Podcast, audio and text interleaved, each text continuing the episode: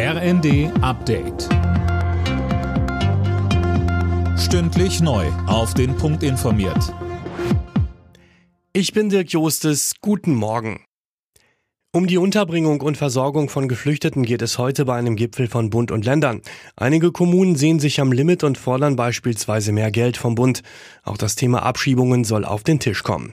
Tarek Alaus von Pro Asyl sagte uns. Wir erwarten eine konstruktive und lösungsorientierte Debatte und warnen davor, diese Gelegenheit gerade zu nutzen, um ausgrenzende und diskriminierende Debatten in die Öffentlichkeit zu setzen. Extremisten im öffentlichen Dienst künftig schneller von ihren Posten entfernen. Diese härtere Gangart der Bundesregierung stößt auf Kritik. Polizeigewerkschaften und Beamtenbund sind gegen den Gesetzentwurf von Innenministerin Faeser. Bislang müssen Maßnahmen gegen Beamte vor Gericht durchgesetzt werden. Künftig soll das per Anordnung gehen.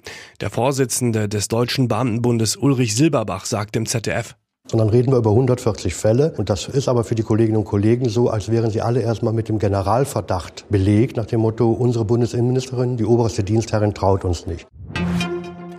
Ein Flughafenchaos ist überstanden, das nächste kommt mit Ansage. Nach der massiven IT-Störung am Frankfurter Flughafen ruft Verdi morgen zu Warnstreiks an deutschen Flughäfen auf und legt damit den Passagierverkehr größtenteils lahm. Während der Pandemie haben deutlich mehr Schüler ihr Abitur mit einer Eins vor dem Komma abgeschlossen als zuvor.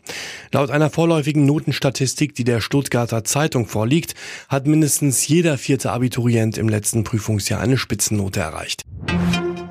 Zum Fußball. In der Champions League hat Borussia Dortmund im Achtelfinal Hinspiel zu Hause gegen den FC Chelsea gewonnen.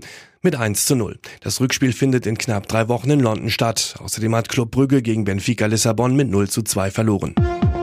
Alle Nachrichten auf rnd.de